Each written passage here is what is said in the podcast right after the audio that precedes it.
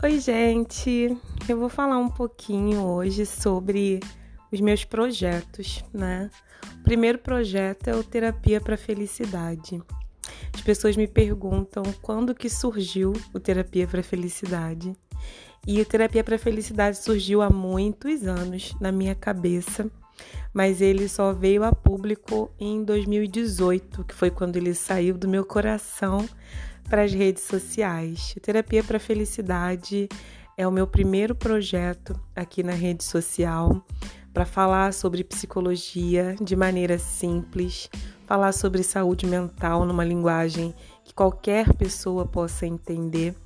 E aí por isso eu uso muitas figuras de linguagem, eu uso muita metáfora, eu uso muitas analogias, eu faço tudo que é possível para que as pessoas consigam entender, né, que é possível para elas serem felizes a partir do momento em que elas percebem o que tem de mais potente dentro delas, qual é a maior força que elas têm, e para isso elas precisam se conhecer. Então, terapia para felicidade, ele foca na autonomia emocional, sentimental, individual das pessoas e principalmente das mulheres, né?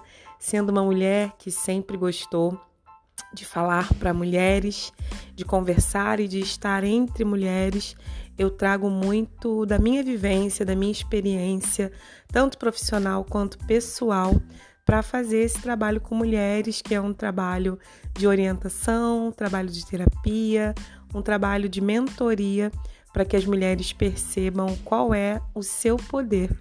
Então, um resumo aí do que é o terapia para felicidade e de quando ele começou, qual é o objetivo, e eu tenho realmente essa missão, né, de fazer com que as pessoas percebam o seu próprio valor para que elas aprendam a se amar. E só é possível ser feliz de verdade, ter relações felizes e saudáveis, leves, quando você acredita que o que está em você é mais forte e que você pode mover o que você quiser com a força do seu amor próprio. Então, basicamente é isso sobre o projeto Terapia para Felicidade.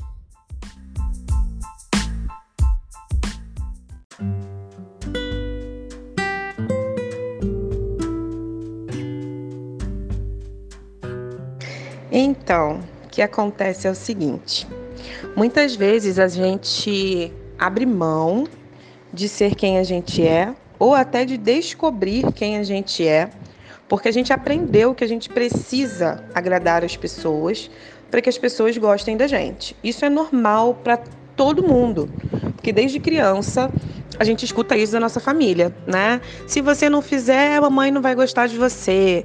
Se você não fizer o trabalho de casa, a tia não vai gostar de você. Se você não emprestar o brinquedo, seu primo não vai gostar de você. Se você não der a mão pro coleguinha da escola, o coleguinha da escola não vai gostar de você. E aí a gente cresce ouvindo isso. Se você não for amiga, você não vai ter amigos. Se você não for legal, você não vai ter namorado. Então é como se na nossa vida a gente tivesse o tempo inteiro para o outro, para agradar o outro, para servir o outro, para ser bonzinho com o outro e aí para merecer que o outro goste da gente. Isso é natural, isso é com todo mundo, não é só com você, não foi só comigo, isso é com todo mundo. Porque, infelizmente, a gente aprendeu assim, os nossos pais, nossos avós, nossos bisavós aprenderam assim. Só que a gente fazendo isso, a gente está sempre se colocando em segundo plano. E aí, dependendo do ambiente que você tiver, você vai ter que se camuflar, você vai ter que passar a ser uma outra pessoa, até inclusive em relação à personalidade, a comportamento, a sentimento, pensamento, tudo. Você não consegue desenvolver o seu próprio eu, você não consegue respeitar a sua própria essência né? E isso vai para todos os, os âmbitos da vida. Vai para comida, que você não sabe qual comida você gosta, vai para qual tipo de roupa, você não sabe que você prefere um tipo de roupa ou outro, vai para profissão e aí você não sabe qual profissão realmente você admira ou se você está indo mais porque seus amigos vão ou porque seus pais te orientaram ou porque seus colegas de faculdade escolheram. Então você vai indo sempre para agradar o outro. Em nenhum momento você para para olhar o que você realmente gostaria de fazer, de comer, de vestir, de pensar, de agir. Então você se torna uma fraude de você mesma. Você se torna uma farsa dentro da sua própria história. Você se torna um personagem na sua própria vida, né? E aí é impossível você ser feliz assim. É impossível. Por isso que eu sempre faço essa pergunta: você prefere ser amada, querida, legal com todo mundo ou você prefere ser feliz? Porque a gente só consegue ser feliz quando a gente é autêntica, quando a gente é autônoma, quando a gente tem as nossas vontades, quando a gente diz não para algumas pessoas, quando a gente não se preocupa com a validação do outro, porque nem todo mundo vai concordar com você, nem todo mundo vai gostar das coisas que você gosta, nem todo mundo você vai agradar quando você tem uma postura, e tudo bem não agradar todo mundo. Tudo bem não ser querida e amada por todo mundo, até porque a gente não ama todo mundo. A gente não admira todo mundo. Então, por que, que a gente gostaria que todas as pessoas também nos admirassem? Se com a gente também não é assim. Ah, Grazi, mas eu faço de tudo para gostar de todo mundo. Mas isso é impossível. Porque em algum momento da sua vida você vai discordar. Algo que aquela pessoa fizer vai te desagradar. E é isso, e a vida é assim. Nós temos pessoas que a gente vai se aproximar, algumas pessoas a gente vai se afastar e tá tudo bem, porque nós somos pessoas únicas.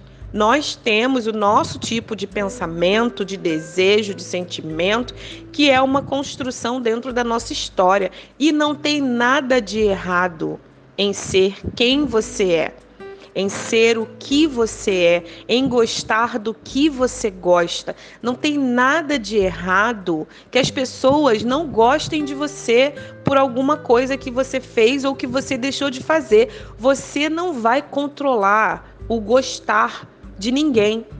Você não tem esse controle, você nunca vai ter esse domínio sobre o que o outro gosta, sobre o que, o, o que agrada ao outro. Você pode tentar, mas sempre vai desagradar alguém. E quando você tenta agradar todo mundo, você desagrada a única pessoa que você tem que agradar sempre, que é você.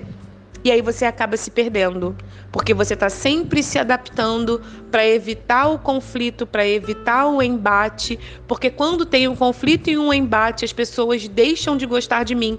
E se as pessoas deixarem de gostar de mim porque elas não concordam com alguma coisa que eu penso, tudo bem eu vou encontrar num outro momento uma outra pessoa que concorde. Ou se ninguém concordar, tudo bem também, porque eu tenho meu direito de pensar do jeito que eu penso, de sentir do jeito que eu sinto, porque eu sou um ser humano livre. E ser uma pessoa livre inclui não agradar a muitas pessoas. Assim como nem todo mundo agrada todo mundo. É impossível uma pessoa agradar a todo mundo. Então a gente não tem que ficar nesse desejo e nessa necessidade de ser a boazinha, de ser a que todo mundo gosta, de ser a que todo mundo, ai, todo mundo gosta de fulana, ah, todo mundo é, quer ter a fulana por perto, ai, todo mundo admira a fulana e a fulana vai sendo um camaleão a vida inteira e não sabe quem é a personalidade dela. Ela mesma não sabe quem ela é. Então a gente precisa ficar o tempo inteiro forçando uma situação para ser aceito. Só que, mesmo que as pessoas não te aceitem, você tem que se aceitar. E para você se aceitar, você tem que se conhecer. E para você se conhecer, você tem que se respeitar. Então é um processo de construção, mas tem que ser de você olhando para você. Não pode ser de você querendo que o outro te olhe e que o outro diga quais são as suas qualidades e que o outro diga no que você tem que melhorar. Essa avaliação é feita por você. E aí sim, aí a gente começa a falar sobre a pessoa adulta, que é a pessoa autônoma. que é a pessoa autêntica, que é a pessoa autoconfiante, que é a pessoa que tem gerência sobre a própria vida. Entende? Então, esse é o processo. É um processo é, lento para algumas pessoas, mas é extremamente necessário, porque você só vai conseguir ser feliz quando você conhecer a você mesma e não se preocupar com a validação das pessoas em relação às coisas que você faz, que você gosta, em relação à sua personalidade, em relação à sua essência. Ser feliz é abrir mão de ser amada, querida e admirada pelas outras pessoas tá bom?